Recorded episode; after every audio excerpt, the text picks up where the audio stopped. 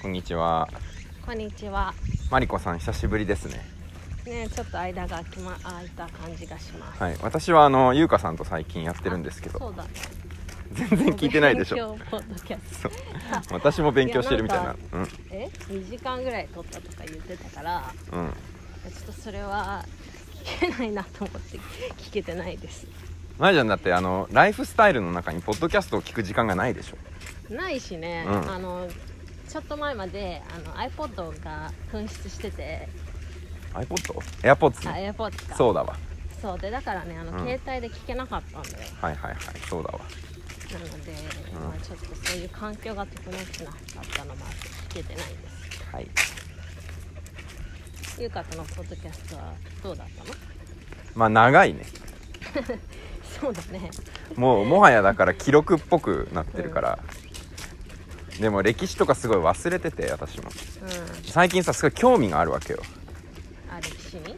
そう、しかも地図文脈から。うんうんうん歴史とかあと美術史とかそうだから最近はちょっと、えっと、西洋美術のその景色の表現うんうん。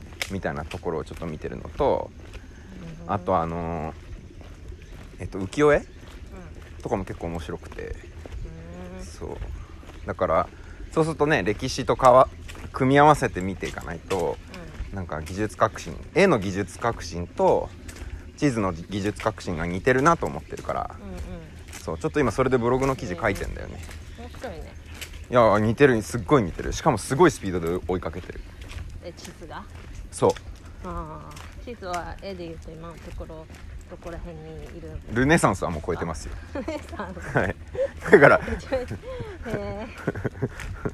も そうっと最近かと思っいや浮世絵で言うと元禄あたりとかえどこかな？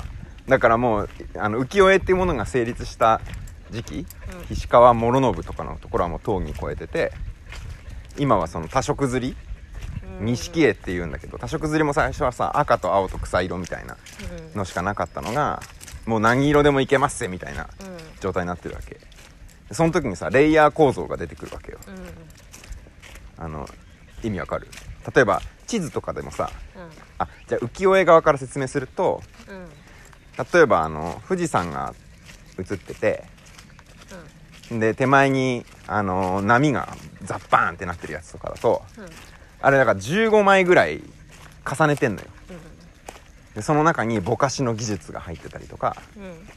あのしてるわけ空をやりますっつってもはいじゃあ空のあの版画をあのやりますみたいな感じであの空で1枚とかじゃないわけうん。うん。そう空1空2空3ぼかしぼかし2で最後に空のまとめみたいな波もそういう感じになっててあのすごい興味深いわけそこのレイヤーの感じがう。でそれはさあの今の地図技術で言うと、まあ、マップボックスっていうさうちの競合っていうかうちのあのベンチマークしてるとこ、ううん。が出してるさあの fog effect っていうさうんうん。霧の表現とかちょっと似てるわけ。うん。で西洋の方で言うとその奥にあるものの方が遠くを眺めた時にねあの青くなるみたいうん。なあとまあ解像度が下がるっていうかぼんやりしてくるうんうん。みたいなのとかサイドが下がるみたいなのをさ要はモナ・リザの背景とかにあるわけそういう表現が。うん。でそういうのってこう世界をさ観察してそれを絵にしてるわけじゃん。でそれを追っかけてるわけ今。あのデジタル地図の業界の方がさ。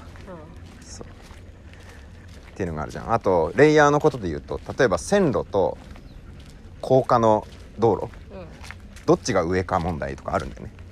うん。だからどういう順番で重ねるべきなのかとかそもそも何を描くのか？とかね。うん。そう絵を描く時にさみんな落ちてるゴミは描かないわけじゃん。うん。そう。だからその人間のインタレストがそうね。そうすごく表表現されるからそれがビジネスにつながってってっていうようなさことをあの今まあ面白く観察してるっていうか、うん。せっかくだともうちょっと文化的なとかなんていうの？その美術とか人間の表現って何みたいなことを考えながら授業を進めた方が見えてくること多いだろうなと思ってうん。うんそっちの方面に興味があるから優香と話してる時も やっぱりあのーそういう興味になってくるんだよね、うん。この間も政治史社会史、えー仏教の歴史それと文化史とかになってくると文化史やろうみたいな感じになるんだよね、まあそんな感じかな。はい。マリコさんの最近の日常はどんな感じですか？事情はなんかそうですね。割と仕事をしてる時間が長くなってきた気がしますね。ねえ起きてきてやったりしてるもんね。そう夜。夜ね。うん。夜会議が入ったりすることもあるし。多いね。うん。まあなんかリモートワークじゃないジオロニアって、うん。そうで結構ジオロニアのにかけてる時間が最近多いんだけど、うん。まあ、リモリモートワークであのフルタイムじゃない人も結構いるから、うん。まあ、その人たちの都合に合わせたりするとどうしても夜とか、確かに。うちのエンジニアの人たちがさうん、フルタイムの人たちが多いからそう。あの昼間に働いてやりきっちゃうんだよね昼間にね。そうね、うん。まあ、全然そ,、まあ、そそうなるんだろうけど、うんでもエンジニアエンジニアじゃない人は結構あの外部委託うん。の人が多いからそうなると、うん、日中の時間が難しい場合とかは、うん。結構じゃあ夜でみたいな、そうだよね。うん、ちょっと大変だね。そうですね、うん。で それ何が大変ってさ夜起きてくるのはまあまあ慣れてきたからうん。いいんだけど、なんかさあの西川君もさ夜結構会議してるじゃん。ああだから音がかぶる音がかぶる問題と、うん。あと子供がやっぱり寝る時間が、うん。そう親2人いないとあの、ね、遅くなりがち。っはいはいはい。そうだね。ていうのが難しいな夏休みだしね。それもない？いや夏休みだから、うん。まあ、ある程度いいかと思うけど、うん。なんかこれで学校始まったりしたら？ああ朝起きれなくなったら嫌だとかそういうこと？うん。まあね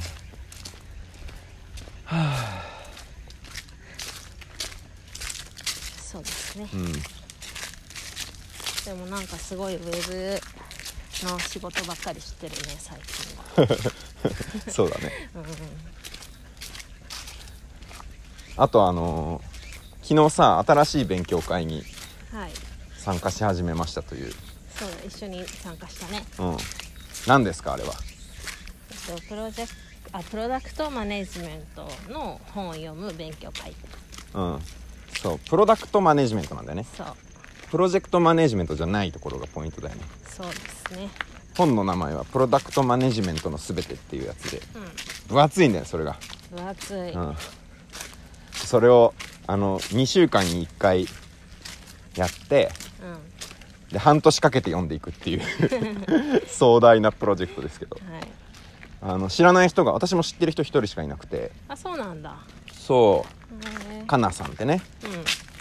そう。でかなさんはちょっとハードウェアっぽいところ。うん。だけどうちはソフトウェアで。そうそう。本はソフトウェア寄りっぽいから面白そうだよね。他にもなんかさいろんな人たちがいてさ。うん。うんでみんなあの MBA 持ってるじゃん。あそうなの？だと思うよあれグロービスの人たちが。あいっぱいいるから。あそういうことなのね。うんだからキャラが違うなとか思ってる。ああ MBA 持ってる人ってさどういう、まあ、仕事であった方がいいないいだろうなとかまあ何そのステップアップになるだろうっていうふうに取る人がうん。多いイメージがあるんだけど。私知識ゼロだから、うん。あんま聞かないで。私も知識ゼロ。でも数字で経営が見れるとかそういうことじゃないのうんあとマネジメントとか価値創出とかち組織づくりとかうん。そういうことじゃないのかな。いやジオロニアに必要そうな人材ですね。いやー本当だよね。誰か来てくれるかな。まあでも。スタートアップに一人いたら心強いよね。うん。うーんそうなんだ。でた楽しみじゃない？その読書会はさ。楽しみだね、うん。まあ、あとなんかすぐ実践に移せるっていうのがいいよね。そうだね あこうやるんだみたいなのを。私やっぱ間違ってたのかみたいな、うん。そうだね。なんかあの羅針盤が全くない状態で、うん、こうああでもないこうでもないってやるのが今じゃん。そう。でそこにあの及川さんって人なんだっけ？グーグルかなんかの人だったのかうんうん。なんかそれでね一回知見をまとめましたみたいな。そうそう、うん。まあなんか新しい概概念っていうかあれなんだよね、うんプロダクトマネジメント。マネジメントっていうのが、うん。でなんかさ本に最初の方に書いてあったのは、まあ、そういうことを今まで教えてくるような学校とかはい。あの授業とかあったわけでもないし、うん。なんかちゃんと確立されたあのそのどっか会社に就職した時とかにあの誰かが教えてくれたりすああ研修としても資料がまとまってますとか。うんでもないから。じゃないってことなのね。じゃない。うんなるほど。新しいものだから、うん。まあなんかそう。でも一応その一通りやってきたり、うん。あの一応そなんだろうプロと言われてるような人たちもうん。何人かはいるからなんかそういう人たちの話とかをもとに書きましたみたいな。へえいいじゃん良さそうだね。だからあんまりあの杓子定規に絶対にこれ通りにやるとかやるとさ例えば規模の問題とかさうんうん。もう出てくるだろうしあのそうだね。うちの得意分野例えばめめっちゃオープンソースウェイでいくじゃん。うんうん。とかリーンであるとか。このリーンであるっていうのももうあのイメージで言ってるからね今。要はなんていうの早く出してずっと直し続けるみたいな。うんうんだから結構さ昨日もなんか別のところで話してたんだけど要はジオロニアの中に溜まっているソフトウェア資産っていうのがあるわけ。うんうんその資産を計上するっていうことはさ要はあのバランスシートの中に出てくる資産っていうのがあってうん。であの減価償却していくっていうかその例えば、まあ、それが1億円とか100万円とか5万円とか 10, 10まあ100万円っていう価値だったとすると、うん。5年かけて価値が目減りしていって、うん。その資産を使って、えーあの利益を上げていく。売り上げを上げて利益を上げていくみたいな構造に落とし込むんだけどさ。そうするとさどっかのタイミングでさソフトウェア資産がさ完成しないといけないのよ。うんうん。うんもうあめっちゃ合わないと思って。ああ時間かけてる時間に対して。あじゃあ、えっと、計算方法がうん。要はリーンでずっと継続的に改善していくとかなるとさうあのジオロニアの強さの一つにさあの CI えっと Continuous Integration とかさ、んうんうん要はソフトウェアにソースコードがコミットされる時にあのどんどん複雑になっていくんだけどテストが走ってうん。うんこの変更を行うとこのケースの時に要はだから3ヶ月前にし調整したこの機能のこの部分でエラーが出るようになっちゃいますよみたいなことが検知できると。うん。で1回作って2回目の大規模回収とかってやるとなんかどんどん変ななんていうのかな。新機能新機能みたいな感じになってってうん。そのインテグレートされてないみたいなうん。状態になるからそれを防ぐための手法開発の手法があるんだけどうん。なんかってことはさずっと作り続けてますってことじゃん。うん。なんか資産は資産なんだけど、えー成長をずっと続けているしうん。さらにえーっと利益も上げているしうん。実際のユーザーからのフィードバックも取り入れている。うん状態が続いていくっていう形とさっき説明した要はどっかで資産が完成してソフトウェア資産が完成してっていうのがあのずれてるうんうんうんうんからなんかすごい難しいなと思った。そうだね。うん。そういうところは一般論が当てはまんないよね。そう。で多分プロダクトマネジメントの方はどっちかっていうとこっち寄りの考え方だと思うんだよね。うんうん。でそことその経営的な、まあ、経理というか財務なのかなのところの表現の仕方っていうのはだいぶずれるんだろうなと思って、うん。でそういう会社今多いじゃん。うん。うんどうしてんだろうとか思うよね。なんかどうなってんだろうみたいな。でその辺はちょっと勉強したいっていうか誰か知ってる人いたら教えてほしいわ。うん。うんまあどっちにしろどっちの知識も足りてないからあのこう適合しながらうんうん。進んでいくしかないんだけどね。本当やりながら進めてるって感じそうそうそう。あこういう表があるんだみたいな、うん。うんあ PL ってそういうことみたいなさ、うん、そうだね。他には何かありますか？生活の変化とか。生活変化何があるかな？まあようやく夏休みが終わりましたああ8月終わるね。うん。どうでしたか？この夏はうーん。いやまあコロナ禍でまあ頑張ったかなと思う。よ それ超頑張ったね。そうだね。仕事とうん。子供のお世話を両立させるという。そうね。うん。私はもう去年はもううつうつ状態だったから。あ夏？ほぼ。うん。もうなんか思い出せないけど何してたかな？あーそうだね。こもうコロナはあったんだよねその頃かそうだから私はあの4月7月とかに会社を辞めてるっていうか、ら、ん。もう無理ですみたいな感じで。でそれまで3ヶ月間ぐらいうん。もっとか。半年ぐらいか。半年ぐらいもう勘弁してくれみたいになってたじゃん。うん。要は去年の2月にバンコクに行ってるわけよ。ワードキャンプのことで。カンファレンスの中止になったカンファレンスの会場に遊びに行くみたいな で帰ってきたらもうコロナでそううん。国外なんてもうとんでもないみたいになってたじゃん。そう。でもちろん腰痛はやばいしみたいな。うん。その前の年の腰痛ターンはやばかったね。その前の年が一番まあぎっくり腰。とヘルニア。かうん。ら。そう。体が動かないと精神が持たないっていうことをであと体が動かなくなるのはその気持ち的な負荷が影響してるんだっていうことが身をもって体験するみたいな。だからあんまり二元的に考えられないよねと。2つ別々と思っててもさ、うんそうだね。うん、同時に起こるから。うはあ辛かったね。そういう意味では今年の夏はなんかうん。こう刺激が少ない。ん少ない。例えばうん旅行とかさ、うん。こう出張とか。うん。で課題が会社みたいな、うん。なんていうの？ジオロニアみたいな。わけわかんないっていうかもうビジョンはでかいけど足元をうおーみたいな。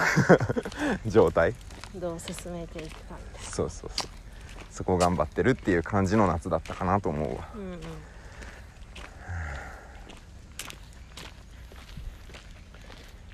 はい。はい。マリコさんジオロニア手伝い始めてどのくらい？私どのくらいなんだろう。いつからかな。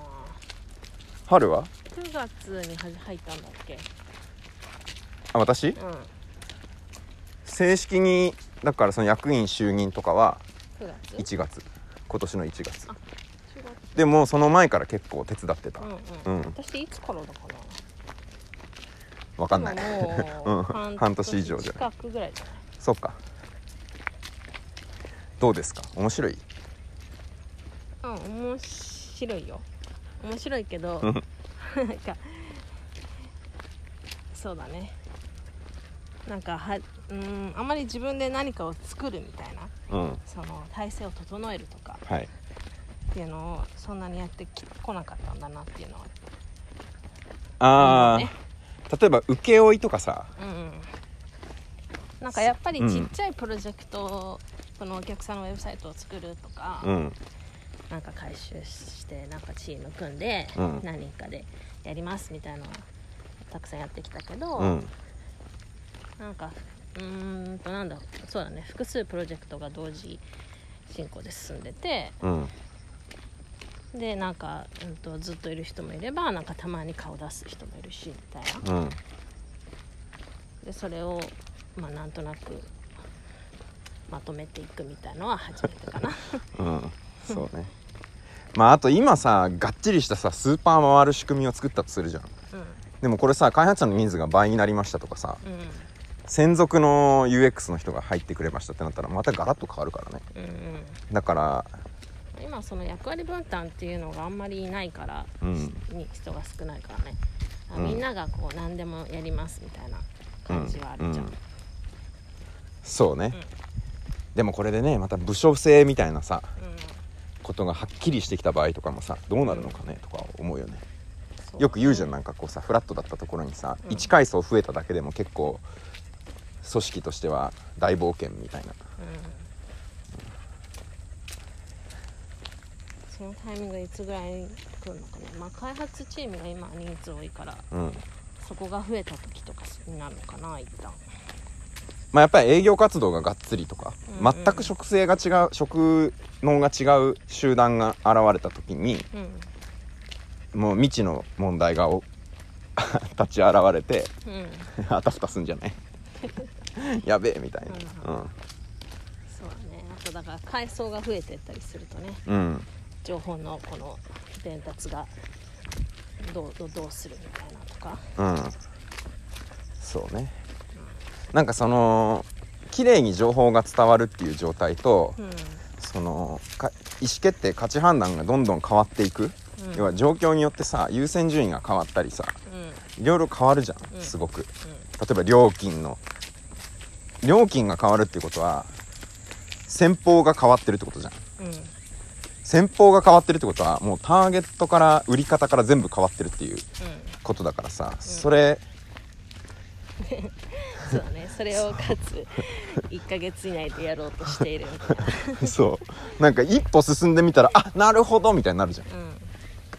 らそれとねこううんっていうのは難しいなと思った。そうだね。うん。あとやっぱりこうそこを考える時の決めるのをギリギリ後ろまで待ってるっていうのもあるんだよな。うん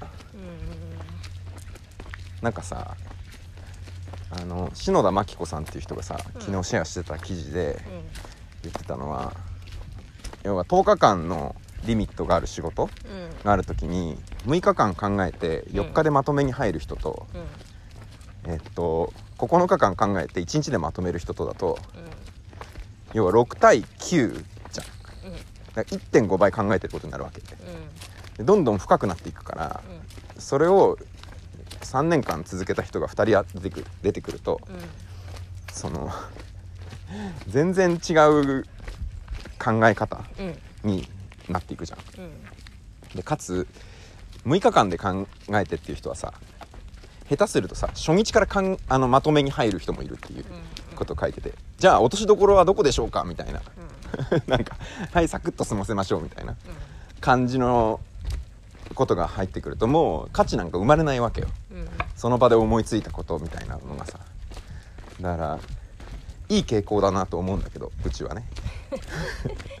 このラストスパートに全力をかけるみたいなねラストスパート。まあだからずーっとそのこと話してるんだけど、ん。決めてないっていうか。